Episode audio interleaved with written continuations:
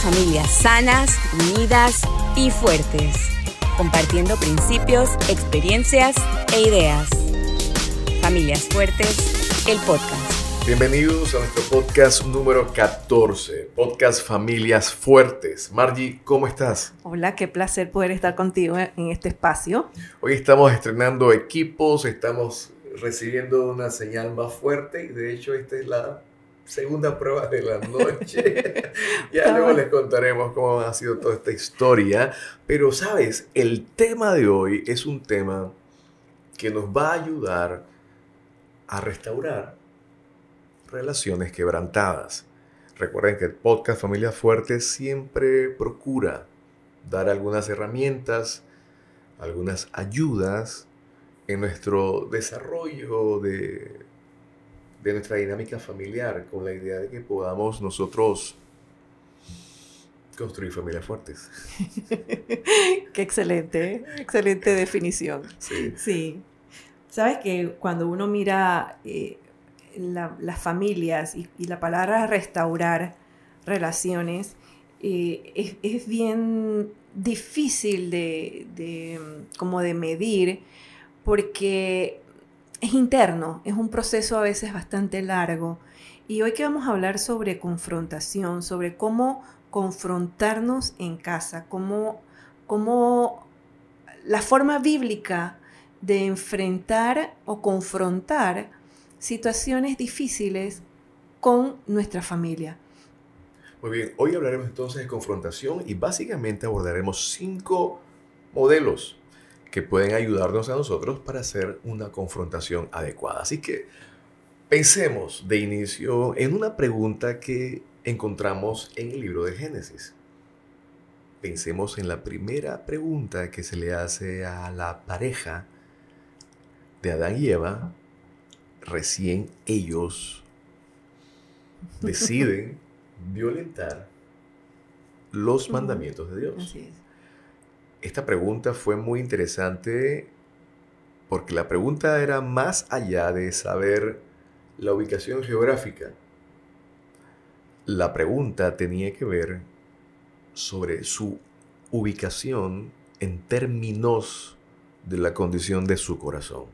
La pregunta fue, Adán, Eva, ¿dónde están? Se escuchó la voz de Dios en medio del huerto, se escuchó en medio de una tarde con una brisa muy agradable, un sol muy, muy suave. Y era la hora de la cita, la hora del tiempo de comunión diaria que habitualmente Dios tenía con ellos. Pero en, ese, en esa ocasión ellos no llegaron a la cita. Él pregunta, ¿dónde están? Y la historia la conocemos se habían escondido. Tenían miedo porque habían ofendido a Dios. La relación se había roto. Estas son preguntas que nos pueden ayudar a nosotros para entender la importancia de hacer preguntas sabias, preguntas adecuadas, como la base de nuestros modelos para lograr procesos de confrontación que buscan justamente esto, lo que mencionabas. Buscan procurar la restauración en las relaciones rotas. Sí, sabes que pensaba en, este modelo tan, tan eh, ampliamente leído de Dios haciendo una pregunta que parecía tan obvia pero la pregunta no la hacía Dios porque él no supiera la respuesta, sino porque necesitaba que Adán diera una respuesta. Y este, esta dinámica de conversación y de confrontación que observamos allí, ciertamente la confrontación de un Dios, Dios creador con, con su creación, no es igual a una confrontación entre nosotros, iguales, pero habla mucho de, de ese modelo ese modelo saludable de hacer las preguntas en el momento correcto. A veces muchas de las, de las eh, heridas o las relaciones quebrantadas se, se dañan más o se profundizan más las heridas porque postergamos la confrontación, porque tenemos la connotación de que la confrontación eh, tiene que ver con disgusto, con pelea, con, con violencia, y, probablemente en algunos escenarios se dé de esa forma, pero estamos llamados por el Señor a, a aprender de Él el cómo manejar las grandes diferencias y las faltas. Qué interesante lo que has dicho, ¿sabes? Porque nuestro contexto cultural y nuestra forma en que hemos sido enseñados, conectamos la palabra confrontación con el pleito. Vamos a encontrarnos, hay dos bandos y se van a encontrar en la mitad del, patio, en, la mitad de la calle, pero esta, esta idea de confrontarnos en amor, como dice la Biblia, nos debe desafiar a cada uno de nosotros a entender el principio más allá de lo que culturalmente a veces se nos ha enseñado. Y fíjate, hablamos de, palabras, hablamos de preguntas, y el libro de Proverbios capítulo 10, verso 13, habla acerca de, del carácter de, de los labios del prudente. Dice así, en los labios del prudente se halla sabiduría mas la vara es para las espaldas del falto de cordura. Quiere decir, la confrontación adecuada, dirigida de forma sabia, el vehículo es el uso del lenguaje y de la palabra correcta, la palabra sazonada de sabiduría, pero lo otro que sería la vara, y aquí sí entramos en los momentos de de, conflicto y de desafío y de resolución por medio de actos de violencia, parece que está dirigido a aquel que le falta cordura. Así que puede ser este podcast como un llamado a la cordura. Y creo que es tan, tan propio para el tiempo que estamos viviendo a nivel de nación y lo que hemos conocido y visto en los medios de comunicación, donde hay toda una serie de falta absoluta de cordura en nuestro proceder, en, nuestro actuar o en la manera en que estamos resolviendo los conflictos, pero hoy nuestro aporte, hoy desde este podcast, eh, llamamos al uso de palabras sabias y sobre todo que Dios dirija los procesos en que vamos a realizar confrontaciones para procurar sanidad en medio de las relaciones. Así que pensemos en definiciones eh, específicas y directas. Hablamos que la confrontación se entiende como un acto en donde se enfrenta a una persona para mencionarle sus errores con el propósito de establecer la verdad. Observen, estamos tras la búsqueda de la verdad, para que los hechos se presenten y se pongan sobre la mesa y lo que haya que corregir sea corregido, lo que haya que aceptar sea aceptado, procurando mejorar o sanar relaciones. Así es. Y sabes que también eh, esto contribuye a, establecer la verdad para que la persona pueda corregir o cambiar su vida.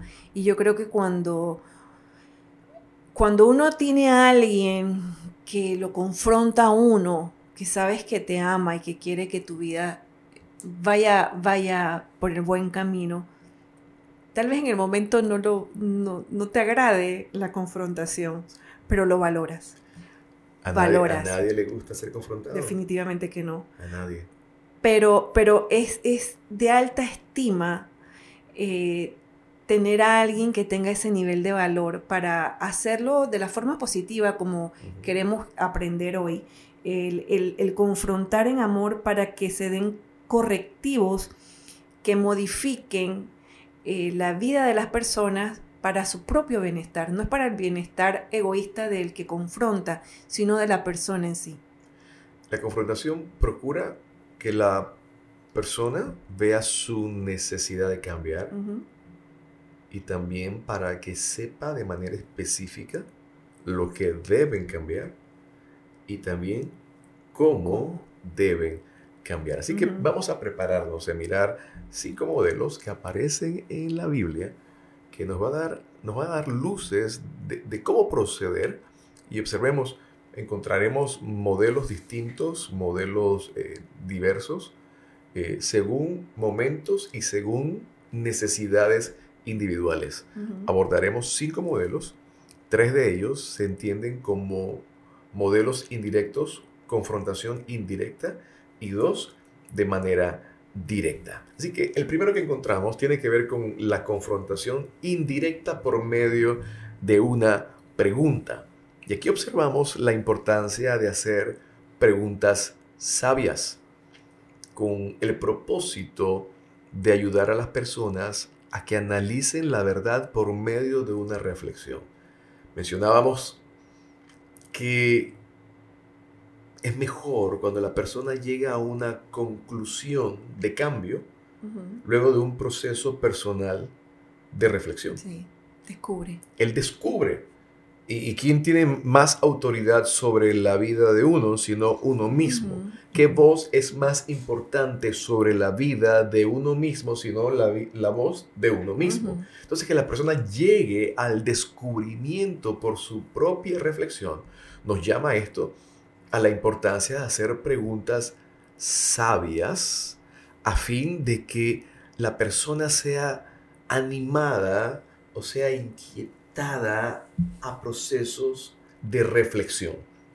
Vivimos en tiempos de mucha velocidad en ocupaciones, en compromisos, y, se nos llama en muchas ocasiones hacer pausas para llegar a momentos así de, quietud donde podamos realmente considerar la vida que estamos viviendo. Así que este es el primer modelo, un modelo de confrontación indirecta por medio de preguntas sabias. Sí, y fíjate que el siguiente modelo fue muy, muy utilizado por el Señor Jesús, que es el, método de parábolas. Es una confrontación indirecta. También. Es indirecta, sí, porque, porque el Señor Jesús no menciona nombres ni cargos eh, reales, sino que habla de las verdades espirituales eh, y les hace una, las usa como comparación o ejemplo con algo cotidiano. Y en la Biblia hay un sinfín de parábolas mencionadas por el Señor Jesús y algunas de ellas que pues tienen, tienen una vigencia hermosa todavía. Una, la parábola del sembrador, que habla sobre la respuesta de estas tierras ante la misma semilla, el mismo esfuerzo del sembrador, pero cada terreno tiene una respuesta diferente. Eh, la parábola del hijo pródigo, que es una parábola profunda y hermosa, que habla, nos habla a todos sobre, sobre esas decisiones de alejarnos, decisiones de alejarnos del Padre, de alejarnos de nuestro Padre. Pero luego el, el revés de la vida de este joven le hace reflexionar y llegar a una decisión de volver al Padre. Entonces, las parábolas, las parábolas no sirven solamente para hacer el diagnóstico, sino también para mirar la resolución en las parábolas. Eh, en varias ocasiones los discípulos no entendían ni siquiera las parábolas y el Señor tenía que tener momentos muy personales con ellos para explicarles las parábolas, porque se quedaban así como pensativos. Era demasiado profundo, muy profundo para poder discernirla y cómo la aplico a mi vida. Y cómo la aplico. Entonces, por ejemplo, la parábola del hijo pródigo, que es una, es una parábola hablando de, de cómo nos puede confrontar de forma indirecta, cuando, cuando es más fácil identificar fuera de ti y luego mirarte como en el espejo y decir, ¿soy yo ese terreno? Hacernos preguntas, ¿verdad? ¿Yo qué terreno soy? Esa, esa pregunta me la hice yo hace muchísimos años. ¿Qué terreno soy? Y la, y la, y la otra pregunta que me, me hice fue, ¿qué terreno quiero ser? En el caso de la parábola del sembrador. Eh, y entonces, cada parábola tiene el propósito de llevarnos a, a entender una verdad espiritual pero también a reflexionar en qué, quién soy yo dentro de esa parábola. Me, gusta ese manejo de, mi presente y a, dónde quiero ir. E, el, presente puede que esté complicado, pero me, da oportunidad en la enseñanza de a dónde puedo llegar. Y, es una forma interesante de, de cómo somos confrontados con nuestra vida actual. Recuerden, desafíos para cambiar. Modelo número 3 es la confrontación indirecta por medio de una historia. Aquí ustedes recordarán en una ocasión, eh, el profeta Natán aparece eh, presentar una historia al rey David. Hablamos aquel momento en donde el rey David había cometido eh, el pecado de haber deseado, codiciado y haber tenido eh, acceso a la mujer de su, su capitán del ejército. Y habiendo consumado el, eh, el, acto y luego habiendo tratado de ocultar el acto siempre se tratan de ocultar las consecuencias de, las desavenencias o de las malas decisiones de uno. Pero Dios estaba mirando todo lo que estaba sucediendo en la vida del rey David. Así que el profeta Natán se acerca al rey y le cuenta una historia. Y esta historia es interesante. Me imagino que el profeta jugándosela porque decía, si voy directo contra el rey, puedo sonar muy atrevido. Así que en su sabiduría dada por Dios y en la autoridad como un profeta, le presenta una historia acerca de dos hombres con terrenos colindantes que tenían cada uno, uno tenía muchísimas ovejas, muchísimos corderos, y el vecino tenía uno solo. Y para hacer una fiesta, este vecino con muchas ovejas decide tomar la única oveja del vecino cuando el rey, a la pregunta del profeta, ¿qué piensas rey de una persona que viva de esa forma? Dice la Biblia que el rey David se encendió en enojo contra aquel hombre y dijo, vive Dios, que el que hizo eso tan malo es digno de muerte. El profeta aprovecha la sentencia que en el caso hipotético había presentado el rey David y con toda la autoridad le dice al rey en su cara, ese hombre eres tú. Así que vino una, una, una historia que sirvió para confrontar de manera indirecta la conducta del rey. Y el resultado que vemos es que el rey se humilla y reconoce su falta.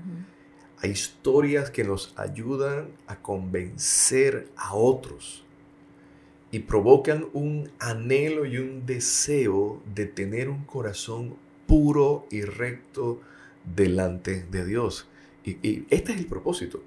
El propósito no es exponer la maldad de la persona, exhibir la, bajeza de, una persona y observen que los procesos de confrontación que estamos hablando se hacen a título personal con las personas involucradas sin añadir o ampliar el público con personas que no estén involucradas en la historia.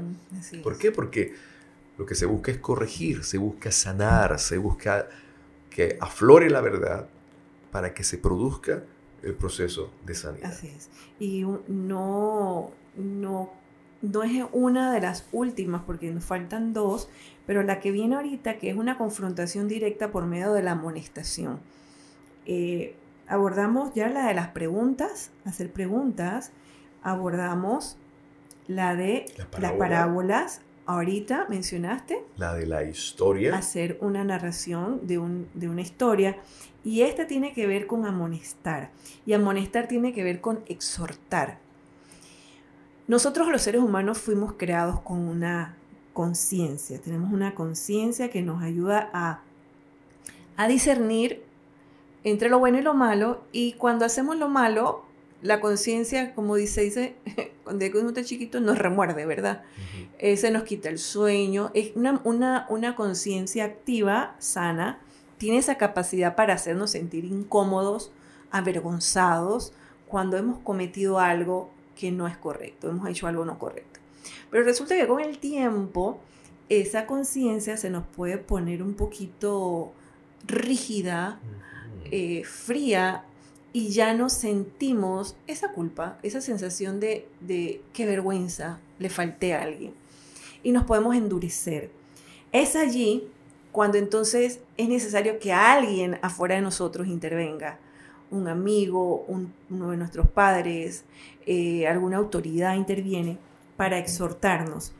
Y qué bueno es que alguien tenga esa capacidad, ese valor, como lo tuvo el profeta, ¿verdad? Eh, él, estaba poniendo en juego su vida. Eh, pero era más importante y más fuerte esa, esa necesidad que él tenía de que rectificara el rey. Y eso es lo que mueve al corazón del que exhorta. Le mueve esa, esa necesidad de, de que la persona que va a ser confrontada acepte, procese, se arrepienta y entonces pueda ser restaurada. Fíjate que en el caso de en Juan 8 del 1 al 11 está la narración de un momento muy fuerte, no fue una parábola, fue un hecho, donde una mujer es llevada a una multitud, llevó a una mujer hallada en adulterio y la llevan ante Jesús, esperando que Jesús fuera uno de los que tomara una piedra y se la tirara a la mujer, porque era lo que, lo que se establecía, era la norma. Una mujer encontrada en una situación de pecado tan vergonzosa. Y el Señor Jesús eh, gentilmente, pero tan sabio y tan justo, conociendo, porque nos conoce a todos, hace una pregunta. Y solamente exclama, el que esté libre de pecado, listo, que tire la primera piedra. Sabiendo, el Señor Jesús no fue, no, no, no fue que se arriesgó, sabía que ninguno de los que estaban allí tenían autoridad para apedrearla poco a poco ellos se van, se van de la escena y queda él solo con la mujer. La mujer ya avergonzada, ya eh, entristecida y sin capacidad de mirar a Jesús a los ojos. El Señor Jesús es el que le, le, exhorta y la, la amonesta porque no era suficiente librarla de las personas que la querían apedrear porque la, exhortación va a un cambio interno. Ella necesitaba cambiar desde adentro y es por eso que es tan poderoso lo que hizo el Señor Jesús cuando la confrontó a ella y le dijo, yo no te condeno, pero vete y no peques más. El Señor Jesús no quiere librarnos de, problemas domésticos o de, o de librarnos de culpas, sino quiere sanar nuestros corazones para que podamos disfrutar de una relación realmente restaurada. No es un cambio cosmético, son cambios profundos en nosotros. Cambios profundos en nosotros. Preguntas como, ¿quieres ser una persona de Dios? ¿Quieres ser una persona íntegra?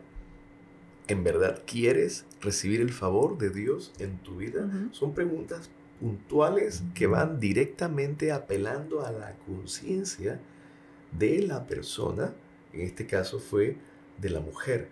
Recuerda, Dios quiere cambiarnos desde adentro hacia afuera. Pero en ese pasaje también se confronta a la multitud. Sí. Se confronta al corazón duro. Esta mujer venía arrepentida, pero los acusadores venían con un corazón duro.